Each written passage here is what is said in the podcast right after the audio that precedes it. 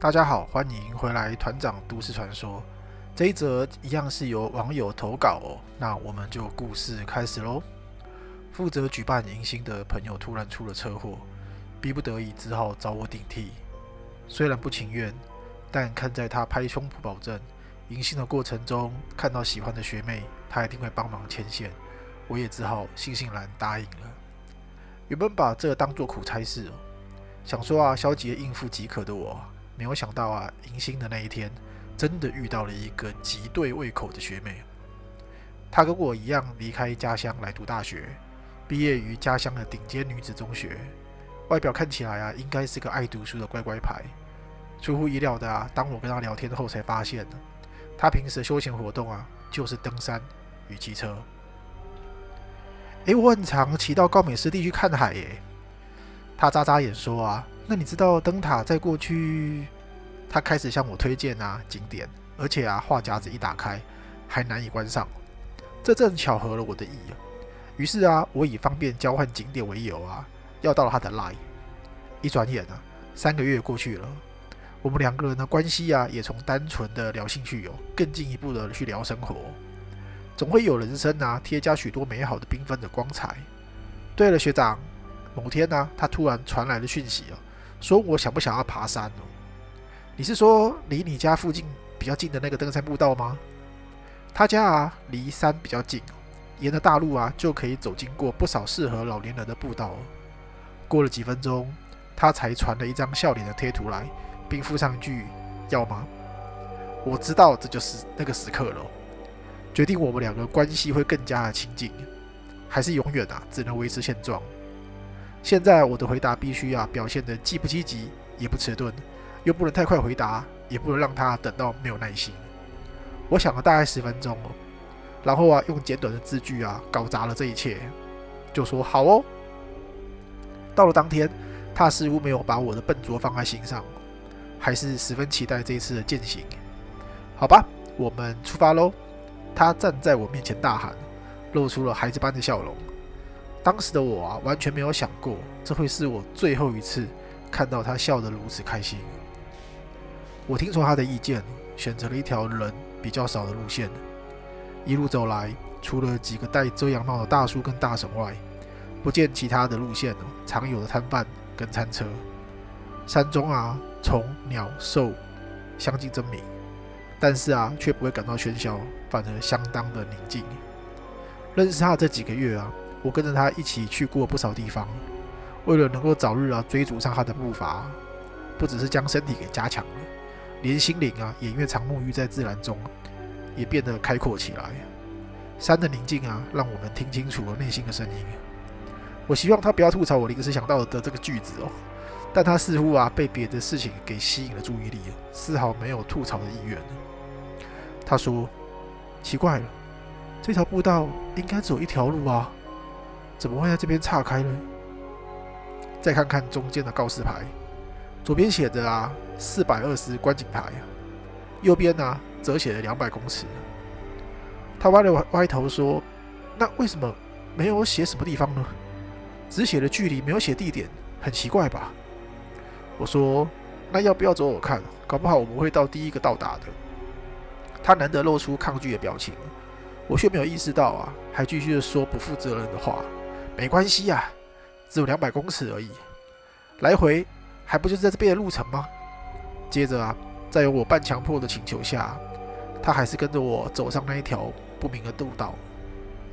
那条路啊，应该是尚未修建完成的，两旁的树遮蔽了天空。即便是时间呢非常接近了正午，气温呢其实还是非常清凉。我也暗自窃喜啊，自己不至于满头大汗。他突然停下脚步来说。学长，我们回头好不好？我转头看向他，发现他脸色有点泛白，可能是中暑了。他说：“我觉得这边啊，真的不太对劲，从刚刚啊就有点耳鸣。我们回头好不好？”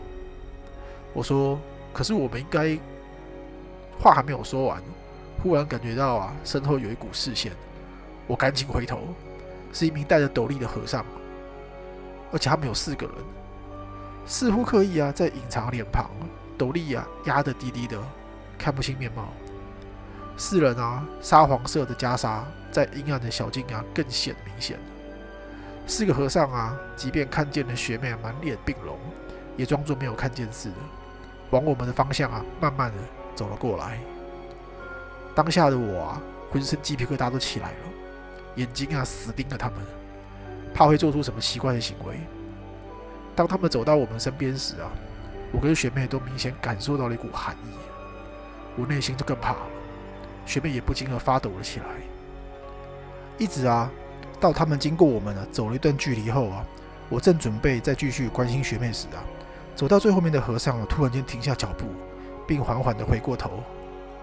当我啊与他对上眼的瞬间呢，我的身体立刻做出了反应，抓起了学妹的手，头也不回的往反方向奔去。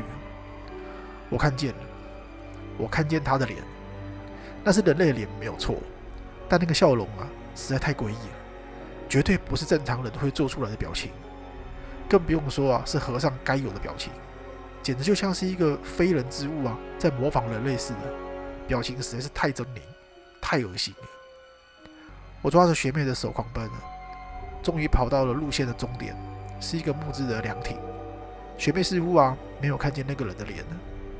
但也被我突如其来的反应啊吓到了。即使啊早就已经看不见那群人，即使啊已经跑到凉亭，也只是喘着气哦，不发一语。不知道过了多久啊，我才开口：“回去吧。”他看着我啊，相当识相的点了点头。但没想到，我们才正准备踏出那个凉亭啊，雨滴啊就开始落在额头上，滂沱的大雨啊阻碍了我们回去的可能。这个雨啊，下得又急又强，出了三公尺啊，就几乎看不见路了。干，这到底是什么情况啊？我顾不得在学妹面前的形象了，走到凉亭的另一端骂了起来。没想到更让我震惊的是啊，凉亭这一头啊，可以看到另一条步道。此时那条步道啊，竟然是大晴天，行人啊热得不断的用手在扇风。当下我就知道啊，我自己啊，究竟陷入了多么危急的情况。情急之下，竟对着另一条路线的人啊大吼大叫，希望能够引起注意。但正如我原先预想的，他们似乎完全没有察觉到这里正发生的事。不论是滂沱大雨，还是在大雨中吼叫的人，就像隔了一道墙似的。学妹啊，似乎也受不了了，终于崩溃大哭了起来，跌坐在地上，将头埋在腿中，念念有词说：“我就知道我不该来的，或我知道错了之类意义不明的话。”我也只能啊，先放弃求救，在他身边安慰他。当下，我只想结束这件事情，回家好好睡觉。跟学妹的关系呀，也早就不重要了。但这件事情啊，似乎不想结束。我突然听见了咔啦咔啦的摩擦声，然后啊，身子突然间倾斜了起来。不知道过了几毫秒，我才突然意识到，我们所处在的这个木亭正在下陷，随时啊都有可能跌落山谷。我赶紧啊，抓紧了学妹的手，就跑出凉亭。她却像是生了个根似的，似乎啊，我出了相当大的力气啊，她依旧是不动如山。轰的一声巨响，我的记忆啊，突然间终止。在恢复意识时啊，雨已经停了，亭子也已经崩塌了。所幸啊，亭子是吊在一个平台上，离啊原本的地点不过两三尺而已。即便啊背着学妹，我也是很有自信爬上去的。说到学妹，她能了，我赶紧啊起身去寻找她，却发现自己的右腹部啊被一根木棒贯穿。当自己意识到痛的时候啊，整个人趴在地上拼命的哀嚎。学妹啊沿着亭子的残骸爬了过来，我看见她的脚啊也插了许多小木片，便忍住了叫声哦。不知道过了多久啊，我们两个确定没有事，才慢慢的啊爬上本来的平台。说也奇怪，本来两百公尺的路啊。不知道走了多久，也再也没有见到岔路。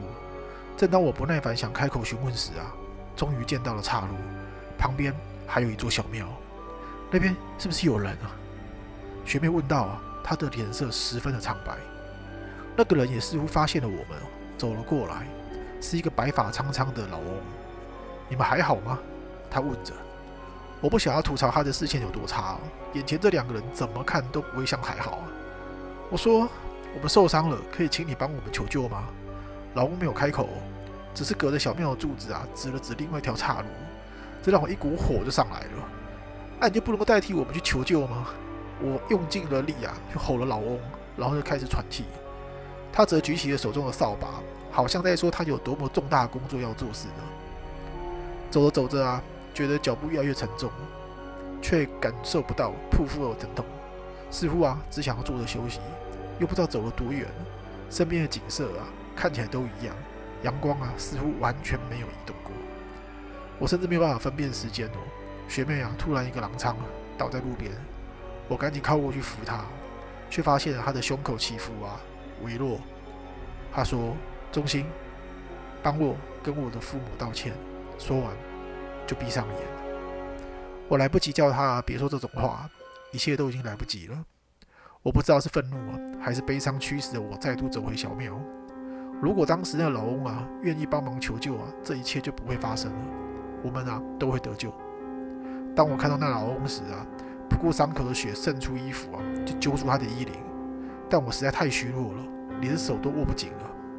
我跌坐在地上啊，自暴自弃地问了：“到底是为什么？为什么要这样对我？”老翁啊，又指了指那条路。我不敢相信他竟然如此冷血。我的视线呢，就跟着他指的方向啊，穿过了墙面，看到那条路。突然啊，我灵机一动，才意识到啊，他并不是在给我们指路，而是指着墙面上的照片。我才意识到。这是一间祭拜三难死者的阴庙，而他指着照片，上面正是我与学妹的照片，下面写着梁中心和黄佩珍。我突然感到一股晕眩，干呕了起来，世界开始旋转，我无法控制自己的身体。故事说完喽。